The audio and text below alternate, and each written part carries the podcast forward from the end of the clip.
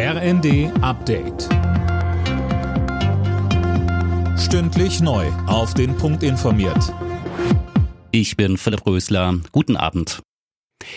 Im Streit um den Weiterbetrieb der Kernkraftwerke hat sich die Bundesregierung immer noch nicht geeinigt. Ein weiteres Spitzengespräch gab es heute wohl nicht und das, obwohl die Zeit drängt. Christiane Hampe.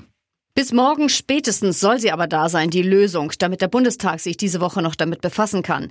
Das Spitzengespräch zwischen Scholz, Habeck und Lindner gestern hatte noch kein Ergebnis gebracht. Die Lage ist aber auch vertrackt. Die Grünen wollen spätestens im kommenden April raus aus der Atomkraft. Die FDP will die letzten drei AKWs in Deutschland bis 2024 weiterlaufen lassen.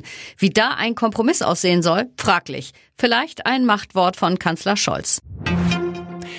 Die kritische Infrastruktur in Deutschland soll besser geschützt werden. Das hat Innenministerin Faeser angekündigt.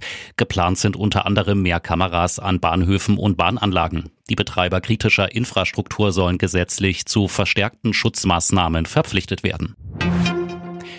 Die EU verhängt Sanktionen gegen die iranische Sittenpolizei. Grund dafür ist das brutale Vorgehen der islamistischen Sittenwächter gegen Demonstranten. Bundesaußenministerin Baerbock sagte ohne Kopftuch das anzuhaben, was man möchte, abends gemeinsam singen und zu tanzen. Dafür werden Frauen im Iran verprügelt, zum Teil umgebracht.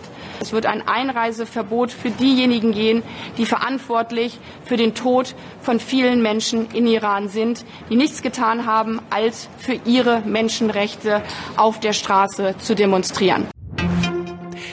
In Hamburg ist dem Zoll ein Schlag gegen den Drogenschmuggel gelungen. Im Hafen wurden mehr als 350 Kilo Kokain beschlagnahmt. Das Rauschgift war in einem Bananencontainer versteckt. Das Kokain hat einen Straßenverkaufswert von rund 10 Millionen Euro. Alle Nachrichten auf rnd.de